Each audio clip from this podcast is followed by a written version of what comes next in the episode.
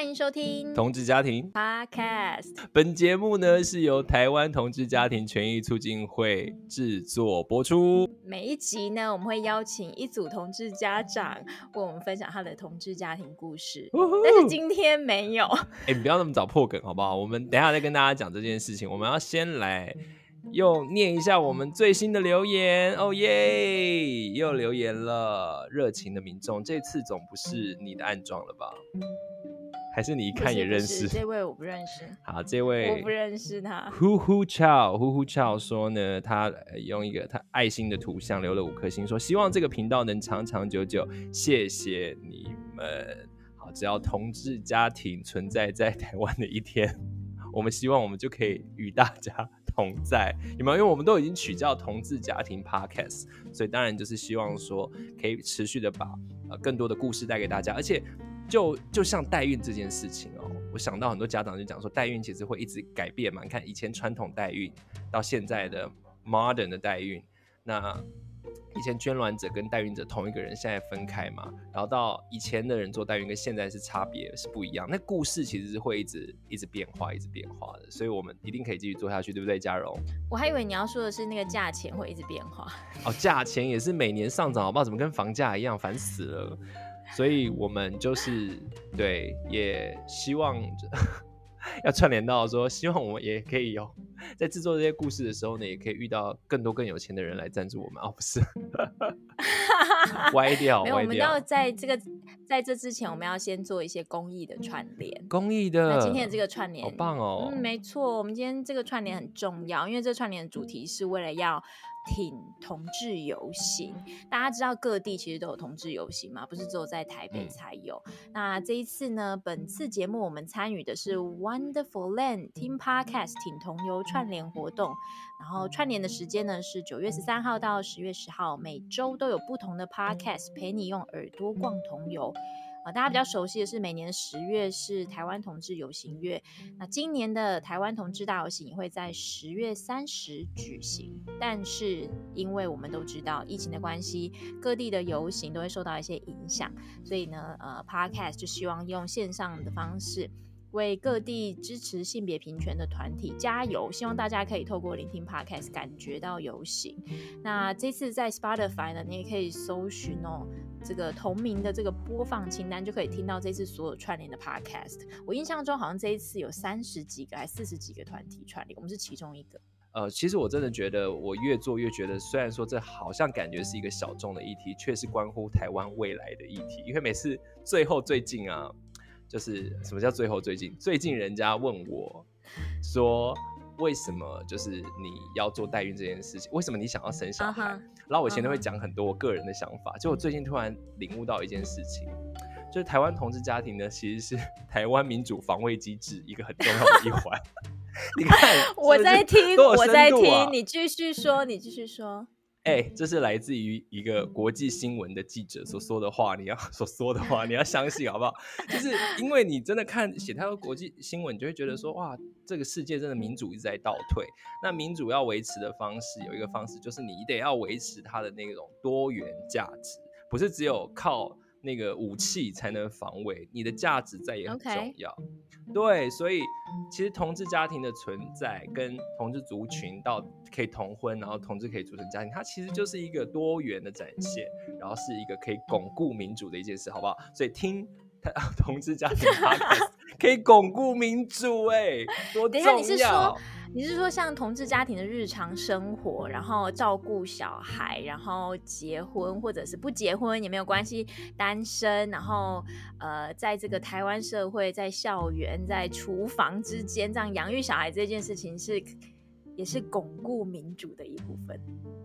对，虽然这些听起来都很 mundane，就是说那种好像日常生活的事情，可是你知道每一个同志家庭故事都让我们看到他们在不同的领域去。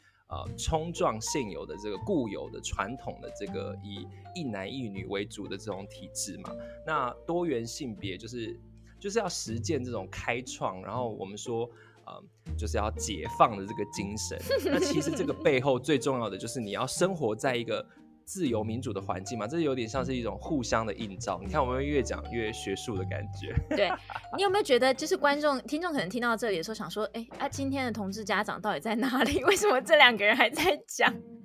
对，因为我们，我们要不要解释一下今天今天发生了什么事情？今天就是我们跟一个家长，就是你知道，他也就是吼蛮大牌的哦，跟我们约好了之后吼，就说什么没办法参加，开玩笑的啦，不是那么严重，就是说。我们约好了一位家长，那其实他会在下一集现身哦。我们的 Luke，帅气的。我们爱你，我们真的爱你，我们不是故意偷偷 diss 你。但是因为他没来，反正我们要怎么说都可以。但是因为他就是因为他平常非常的工作非常的繁重，很忙碌，所以今天呢，他就是临时没办法参加。那我就跟嘉荣讲说，呃，没关系，我们就来聊一聊这一集，我们先聊一下。对，但是说是闲聊，但是还是可以让大家获得很多的资讯。今天我们就可以好好的来认识一位准家长，他的名字 就叫做……哎、欸，你的全名是可以公布的吗？嗯，可以，大家可以叫我嘉荣就好了。嘉荣，为什为什么这么说？是因为我们前面已经就是我自己也有自己的 podcast 在讲我代孕的事情嘛。我们前面、欸、你要不要顺便宣传一下？宣传什么？就是你自己的那个 podcast，如果他们想知道周周不用，我那个很低调啦，不用不用宣 传。就是我自己有在，因为我我都把它有点当做是我自己的生活记录，虽然其实还是不少人听哦、喔，呃，但但是我觉得其实我一直都想要更推广的是我们这个 podcast，因为它可以听到的是更多人的生命经验。那今天呢，就是刚好借此机会来访问呢，平常都很低调的嘉荣。为什么说？你看，我刚才已经提到关键字的是准家长，你也在这个准备生育的这条路上，对不对？你你有公开谈过这件事吗？呃，我没有避讳谈论这一件事情，然后但是并没有像在广播节目上面公开放送。对，但是其实像因为我作为工作人员，也会参加我们的自己的活动嘛。但是在活动过程中，我都会跟大家一起分享说，哎，现在我的成家历程走到哪里啊？然后遇到什么样子的呃困难啊？或是说，哎，最近有遇到什么样觉得蛮开心的事情？哪有，我明明就没听过。哎，因为你没有每一场都参加，所以这告诉我们一个很重要的 讯息：你如果来参加同家会的这个活动的话，你可以获得就是同才之间的一些支持。然后，如果你错过了一场，你可能就错过了很重要的资讯分享。哎，我是真的从某一次，好像我们一起开一个会，然后我听到你说：“哦，你现在在什么样的进度？”我才惊觉说：“天哪，你居然也在这条成家的路上，而且已经。”呃，也也有你自己的进度嘛？你要不要跟大家分享一下你的你的成家，你选择的成家方式？嗯，不知道大家能不能感觉到，就是我在上一集我们跟一如一零的呃访谈过程中，就是一种充满了各种兴奋，然后喜悦，然后热情的情绪。对，他们是你有吗？他们是我藏我藏的很好，但是我心情其实你那叫兴奋喜悦，你真的是 情绪起伏也太低了吧？我想说你很冷静呢，我隐藏的很好，因为我想说我要把这个舞台就是留给通知家长，但是我自己其实啊、呃、也是在这个收养的路途上，就是我也呃选择了用收养的方式来成家。那你是单身收养还是有伴侣收养？我也不知道你伴侣是谁，是有这个人吗？有一个有个神秘的藏镜人。对，他一直都没有、哦、呃公开的现身，对，非常的低调。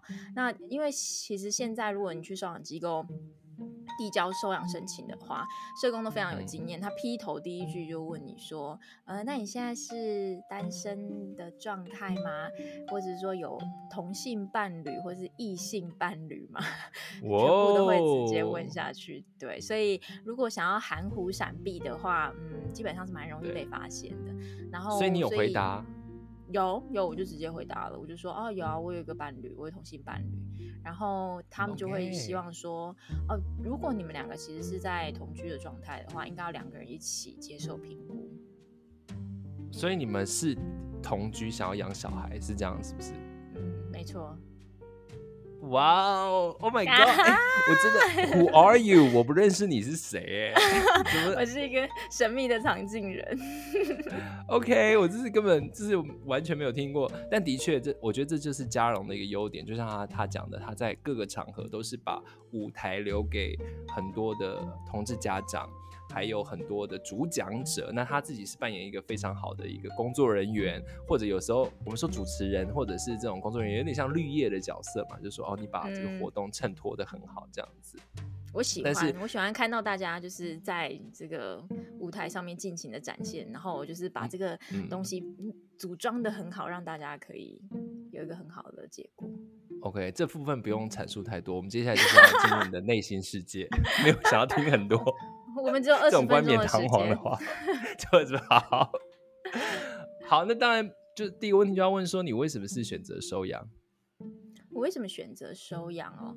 呃，其实我自己觉得，今天无论是所谓的自己生，或者是收养，其实大家很在意的血缘的这一件事情都会发生，因为你就算是两个同志伴侣，男同志、女同志也好，呃，用人工生殖或是用代孕的方式，总会有其中一方其实跟这个小孩是不会有血缘关系的。然后在不一样啊啊，那个是我老公的血缘呐、啊，我老公也觉得那个是我的血缘呐、啊，他还是他还是会有一点不一样吧？呃。但是因为工作过程中，就是发现其实没有血缘这一件事情，并不会妨碍呃我们对这个人的爱，因为我们跟伴侣之间其实是没有血缘关系的，但是我们还是很爱他。那其实重要的是因为相处，然后跟我们付出在对方身上的时间，跟对方付出在我们身上的时间。这个是你跟你另外一半的共识吗？还是说是你你这样想？我们的共识啊，因为呃。其实对于写人这件事情，他一开始就看得非常的淡。哇哦！对啊，我反而是在这个过程中慢慢的理解说，哎，对耶，其实，呃，我好像其实最想要是能够陪伴一个生命，然后也让这个生命陪伴我。但至于他到底是不是从我的血、我的身体里面出来的，好像，嗯嗯，呃。不会妨碍到后来的这些发展。对，每每一个家长都有自己的成家故事。如果对于收养这一集有兴趣的人，真的我的推荐大家回去听这个一如一零这一集哦，有很多爱的这一集，你也可以了解他们啊、嗯，在整个收养的过程遇到的一些故事。嗯，嗯好，那回到我倒是倒是想要，我倒是想要回问一件事情，就是说血缘这件事情为什么这么重要？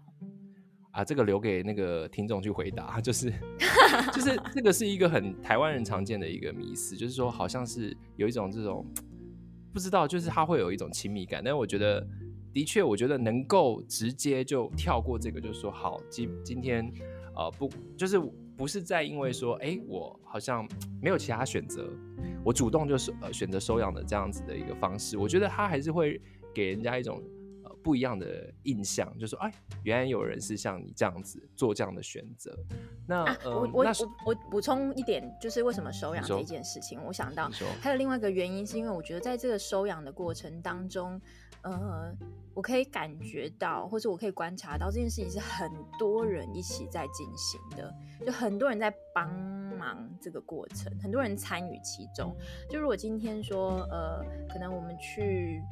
我们去这个做人工生殖好了，那当然过程中也会有人帮你们，诊所的人会帮助你，然后可能代孕机构的人会帮助你，但是那个他们的出发点跟一个社福机构的呃社工在帮助你，或者是帮你安排一些课程，然后协助你做评估，协助你做准备，甚至是整个呃收养的。同志家长们一起组成的这个力量跟互相支持的感觉，让我觉得说，呃，这一件事情好像真的有一种请尽大家的力量，要一起来帮忙完成收养这一件事情。所以我觉得这个可能是在跟人工生殖比较不一样的地方，然后也是让我在这个过程中觉得哇哦，很赞叹的一件事情。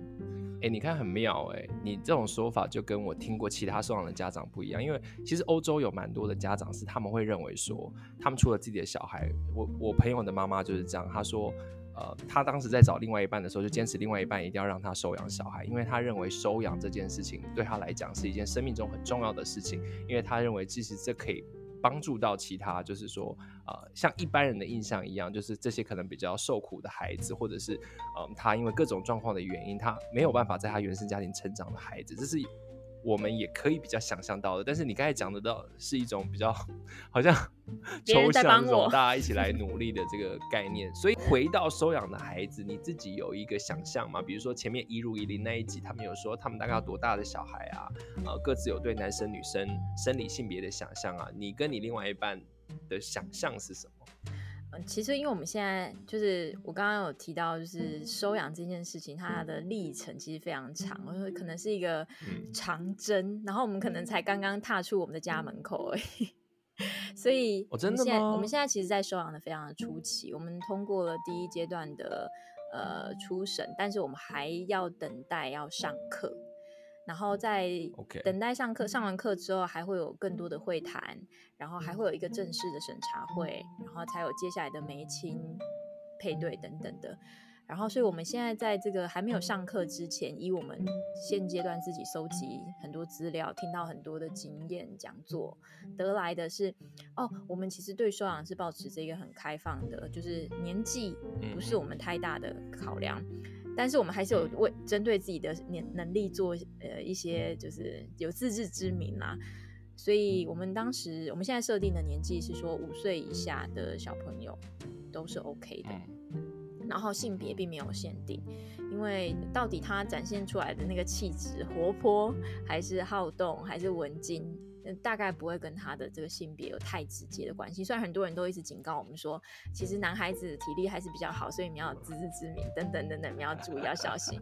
对，然后我也在想说，其实也许啊、呃，说不定再过一阵子，上完这个团体课程，或是在社工跟我们做更多的评估，或是会谈之后，我们会对于年纪上面会有更谨慎的考量，因为现在会觉得说，大概五岁以下还没有进入到国小体制，可能都还。还是我们比较熟悉了解的年龄范围。嗯，哇，你们真的好理性哦！你们、就是、啊，哪里理性？不是，就是你们有感觉是要听很多的这个专家的，你们当然有你们自己的这个讨论在里面，但是你们感觉放了很多重心在专业的人里面。那社工你就大概提到了八十五次哦，所以可以感觉之后社工的建议会给你很很多很多的的影响。那你这这个要领养小孩这件事情，是你跟你伴侣一个比较核心的决定吗？你们周遭的人，你们的家人知道这件事情吗？然后家人也都知道啊。那当然有家人，有的人就是呃很支持，就是啊，无论你做什么决定，我都会支持你。但是其实也有家人，就是是像是一般传统台湾人的想法，就会认为说，嗯，收养这件事情好吗？收养可能后续会有蛮多衍生的问题哦，呃。当然，就是想要有小孩这件事情，大家心情上面大家可以理解。可是一定要用收养的方式吗？所以其实呃，家人的，我觉得家人也在跟我们一样，都是在接受当中。嗯嗯，也是一个学习的过程。嗯，对啊，因为我觉得对于呃，其实对我们来讲也是啊，就是说呃，因为我们在心里面想这件事情想了非常久，所以我们可能呃。查过很多资料，听过很多人的经验分享，所以我们会慢慢的越来越有那种具体的感觉。可是其实对于呃刚开始接触到这个讯息的人来讲，他真的有太多疑问，太多太多。哇，所以你们等于两个人讲好，想要用收养的方式，呃，生养小孩。啊、呃，当然，那就可能跳过生的部分嘛，就是要来育儿了。嗯、那育儿的现在阶段在很初期，你们还在收收集很多的这个案子。那你会不会在听到这个家长分享的时候，你有更多的火花，或者是更多的想望？你觉得像我们做一如一零那一集，嗯、你自己觉得？我其实现在最紧张的就是说啊，真的，如果小孩子来到家里的时候啊。我是不是真的能够、嗯、呃承受得了他的嗯承受得了他在适应，因为他可能会有很多的、嗯、呃抗拒，然后他会有很多他过往的一些事情，那甚至他重新适应一个新的环境，所以我自己会比较担心说，哎、欸，我会不会到时候，呃，我的过去的这些 经验没有告诉我说，我应该要怎么处理一个在我面前崩溃的小孩，然后他可能过去是比我更辛苦，就是我可能觉得，哎、欸，我人生大概三十几岁，我经历了很多事情，但是可能这个小孩子就小小的身体里面，他可能经历的比我，或是我们更多更多的呃。磨难，然后我其实是经验比较少的那一个人，我不知道该怎么跟他互动跟相处，这是我比较担心的。因为其实，在过去的跟同志家长、收养的同志家长在互动的过程中，都会听到，就是说，其实小朋友在刚来到家里的时候，其实小朋友是抛下一切，就是来到这个家，然后收养家庭会觉得很开心，说耶，小朋友来到我们家，我梦想成真了。可是对小朋友来讲，他是一个。呃，是一个可能是一个断裂，因为他可能跟之前的寄养的家庭就就说拜拜喽，然后就换到这个新的家庭手上，所以他是从零开始。但我觉得至少你已经有这样子的 mindset，就是你已经想好说，好，这会是我面对的状况，所以你其实以你的个性，你就是会一直。做很多的这种预先准备，感觉 起来，对对对对对，在在心理上或者是在呃实际上面，这样会不会反而这样反而会不会对小孩子造成很大的压力啊？就说这个这个人就一直准备一直准备，好像就是不能很随性的，所以我还蛮羡慕，就是有时候你就会展现出一种很随性，然后很有趣的一些东西。像我们在访问过程中，我可以感觉到你身上有。这种随性没有味道，这就回到我们其实这一系列一直访问以来，我自己最珍惜的一件事情，就是说，就是我们的每个家庭都真的很不一样。你跟我个性真的不一样，但是我们搭起来就是很好。就是我就是在那边飞，然后你就是拉住的那个很稳定的那个人。那我们的小孩也就会因为我们的个性而长出不同的样子。这个社会需要各式各样的人嘛。所以你说你担心，我也不会叫你不要担心，因为你还是会担心。那你说，哎，会不会你的小孩怎么样？你就是随不随性，这都我觉得这都不是最重要。我跟你讲，我最近开始，我真的觉得，其实同志家长如果烦恼很多，可以开始看那个有关于斯多格主义的书。我这样会不会又扯远了？斯多格主义就来了，因为斯多格主义真的就是，我觉得人生需要做的就是。我自己觉得，我想要接下来想要做的功课，不管在方方面面都是一样，在育儿上面特别也是，就是说我要去呃，这好像麦克阿瑟有讲过这句话，但是我还是跟大家分享一下好了哦，就是说。你去呃改变你可以改变的事，但是呢，你也你也要接受你不能改变的事，但最重要的是你要培养智慧来判断这两者的差异，最后面那个是最重要的。你，都是这样说服你老公的吗？呃，没有，我老公有他自己的哲学，但是我面对我老公，我是这样说服我自己，因为他有我无法克服的难关，就是啊，那我没办法克服啊，我能怎么办呢？啊，我就这样就好了啊。但是有其他的事情我可以去改变，我觉得真的，其实这个真的很难，尤其是判断这件事情，因为你有时候就是会很生气嘛，想说天哪，我就是要改变这件事情，但当你把这个事情一直记在你脑海里的时候，我觉得真的有差，对我来讲。它让我的，因为我可能我就是一个情绪比较大起大落的人，他让我的，我们都可以感觉得到，对，他就让我能够比较啊，可以去，但是我还我也不会失去我想要追求改变的心，就是我我我就比如说我举个例子好了，就是说我可能在工作上面我会很努力，因为我觉得努力表现工作表现是我可以做到的事情，但是呢，能不能得到主管的赏识升迁，那不是我可以控制的，嗯，所以我不会因为主管他。要不要对谁比较好而感到难过？因为那个我没办法控制嘛，所以我分辨得出来这两者的差别在工作上。所以我觉得接下来育儿上面，我可能也有很多要去要做这样的功课，就是我要去看在这个小孩子身上，我我能够给他什么东西。可是有些有些什么东西是我没办法改变他的，我做我尽力了，他还是有他自己的样子。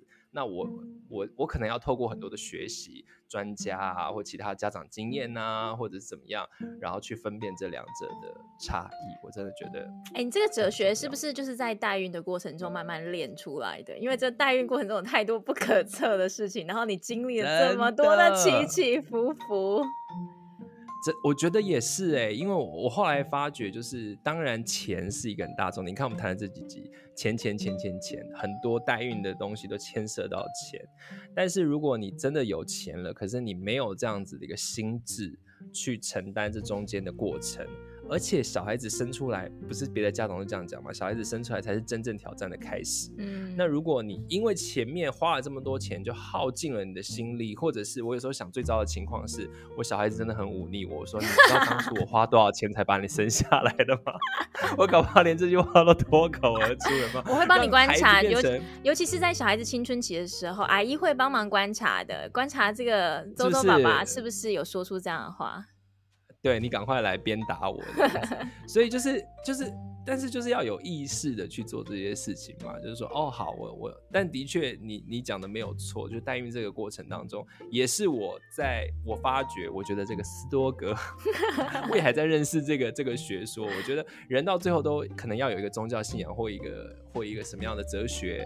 来来当做你生活的一个方式或目标嘛？那我觉得刚好到我这个年纪，也是开始思考这件事。我就觉得，哎、欸，我现在这个哲学很很适合我来做，嗯、所以我不知道啦，就是跟你分享。因为有时候就是在分享之间，你可以你可以就是得到一些新的资讯，就是哎、欸，好，我来去看看这个，我来去了解这个，没错，更认识自己。对，我觉得我觉得对啊。那那你呢？虽然说只有半小时的时间啦，那也差不多了，剩三分钟了。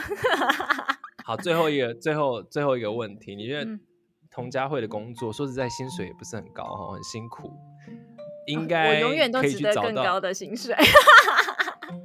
当然，我觉得 当然当然，所以我有时候，因为我自己，我觉得我自己算是 NGO 逃兵，可以这样讲吗？就是，我觉得我好想在 NGO 努力，我有很多的。实践理想是跟 NGO 很契合的，可是那个工作环境真的让我觉得好痛苦哦。当初，现在我不知道有没有改善。那你自己在同家会工作？你你你你有什么样的感受？接触这个议题，为什么它能够让你撑那么久？还是你明天要提离职？我刚刚才跟周周说，哎、欸，既然今天这个呃来宾没有来的话，那我们就赶快录一录，赶快结束。我等一下要去写一个报告，有一个作业还没有写完。但是我觉得工作的报告，对工作上的报告。回归正题，就是为什么我可以在这个工作上面做这么久？我觉得其实 NGO 是一个呃说就是资源很稀少，然后。呃，工作人员其实也很少，而且同家会的正职的工作人员其实就三位而已，所以是一个非常迷你的组织。然后也因为是在这个迷你的组织，所以它提供了很多空间。就是今天其实如果你想要做什么，呃，你你觉得你有意志，然后现在也也觉得可以允许时间上允许的话，你就去做，大家不会。大家会给你很多的支持，就是说，但是大家可能给你的支持是有限的，但是大家会说好啊好啊，就去做就去做。那所以你可以做出什么？你可以尽情的去发挥，你可以把自己燃烧到一百分，然后就是叭，然后做上去，或者是说你也可以就。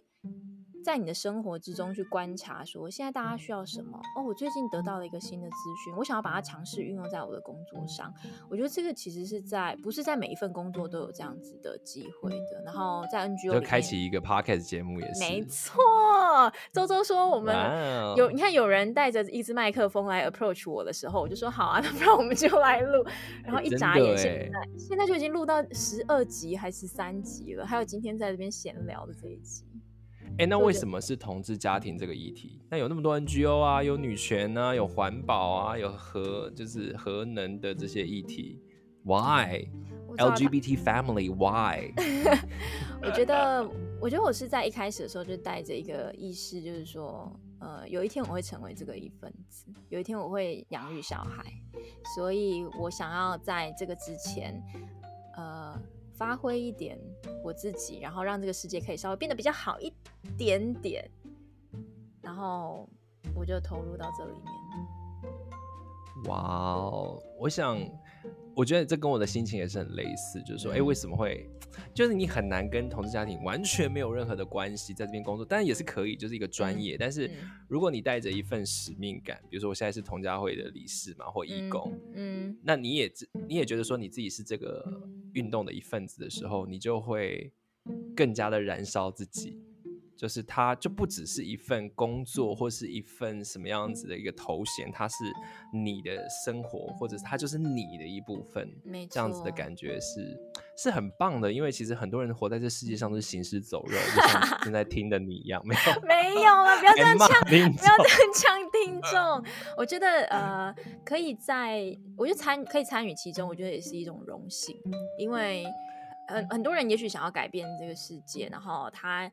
但是他有一些限制，他没办法，他他必须要做一些其他他不乐意做的事情。但是我们身在其中的人，我们可以做一点点，比如说录一集 podcast，然后前面邀请一个同志家长来分享，或者是说办一场活动，然后我们有在这个位置上，然后有这样子的荣幸可以做一点改变。我觉得这其实也是蛮幸运的一件事情。对，其实我我应该要更正一下，因为我觉得会听我们的 podcast 的人，我觉得某种程度你也在这条道路上 面，或者是你跟我们有同样的想法，你才会来听嘛，不然你可能前面就已经关掉了。所以你如果你还能听到我在那边毒舌的话，就表示说 你跟我们是同样的一份子哦。OK，大家还是要拉拢一下听众，没有？没有。那我我我我最后只想分享，就是我记得啊，嘉荣前一阵子有点担心，就跟我讲说啊。怎么觉得我们的好像，呃，收听率不像其他的 podcast 这样很容易有？你看我们喜欢听的几个 podcast，随便都可能好几千人呢，好几万人听，对不对？嗯。但是我我一直一直一直以来，我觉得这就很像嘉荣的个性啊，因为可能是工作人员就会觉得说，我要让这个东西表现得更好，然后嘉荣也用尽了很多的方法在宣传上面努力，在我们没有任何资源，我们现在真的是。没有任何资源的情况底下，在做这件事情，但是我心中一直觉得，因为我每每回去，就是有时候打开那个，因为我用 iPhone 嘛，有时候打开那个 Apple Podcast，还是忍不住，就已经听过八百次了，还是点进去再听一下我们的访问，然后我听了之后，还是觉得哇，就是那个访问当下的那个心情感动都还在，就是就是这件事情记录下来，这件事情是重要的。那记录有很多的方式，我我记得好像很多呃。也许同家会接下来有其他的不同的图文或影像的方式在做这个记录。那我们所做的方式就是，我们用声音，然后我们跟每一组的同志家庭是这样子的互动，而且这个互动，我相信嘉荣最后也可以分享一下，就是说他跟你在工作当中接触到同志家庭，你觉得感觉是一样的吗？我前一阵子就点开了，就是 Podcast 后台，其实是也看到说我们的这些听众他来自哪里。然后当然就是台北、新北、高雄这些大都市都不意外，可是我就看到其实有一些我们的听众其实是来自于花莲，来自于嘉义，嗯、来自于我们不熟悉，不是大都市，它就是在一个可能我们也从来没有去这些地方办过活动，呃，因为有限人力有限的关系，我们我们没有机会去，可是，在那一个城市的人。却主动的来听了我们的 podcast，然后我就有一种很像就是在那个夜空中，然后交汇星星这样子彼此交汇的那一种感觉。我们没有实际碰过面，的确是，但是我相信同志家长的故事触动到你某一刻的时候，就是我们彼此最接近的时候。哇，你真的很会讲话哎！其实你就 是被 NGO 工作耽误的诗人。你看，为了你，为了为了都是为了 Look 啦，他这一集没出现，我们只好拼了。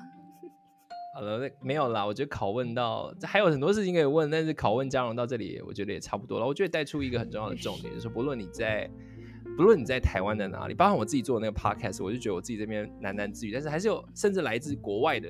听众跟我互动，因为他可能就因为不管是代孕或者是同婚同志身份这件事情跟我有了连接。那我觉得同志家庭这个议题也是一样，不管你在世界的哪里，都谢谢你找到我们，谢谢。也呃也也请跟我们继续保持联络。那最好的方式呢，就是啊，继续呢帮我们在各个平台订阅《同志家庭 Podcast》，并且留下五星以及留言，然后让我们可以持续的来互动。嗯，那如果你对于就是同家会的各式各样的资讯有兴趣的话，都可以在同样在这个呃文字框里面找到我们。不管你是要一对一的电话咨询，或是你想要来参加活动。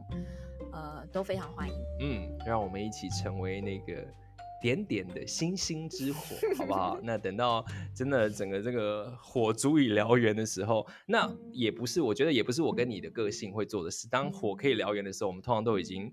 就是退居到幕后或做其他事情了，有没有？有时候人就是有他很奇妙的分工，但是我我必须还是透过这个机会表达，说我真的觉得非常的荣幸，可以跟嘉荣一起主持这个 podcast。我觉得这会是我在生命当中一个非常非常重要的呃 moment，就是说我有这样子的，我有这样子的一个经历，然后它让我感觉整个人其实是在。燃烧或发光的，就是有让我有一个心流，然后我觉得这个是我觉得非常感谢嘉荣还有童佳慧的一点，嗯，然后我就可以每两个礼拜的时候透过这个呃镜头看到周周的。头发 跟他的居家生活的一小角落，造型的变化。好了，反正请大家继续的追踪我们，那我们会带来更多同志家庭的故事。那如果呢有家长没有来的话，我们就可以继续拷问嘉荣他的收养的进度。不，希望下一次家长，但是也不要，对，也希望也希望家长不要因此放我们鸽子，不要因为太想听嘉荣的故事就放我们鸽子，好不好？今天节目就到这边结束喽，我们下次见。拜拜，下次见，拜拜。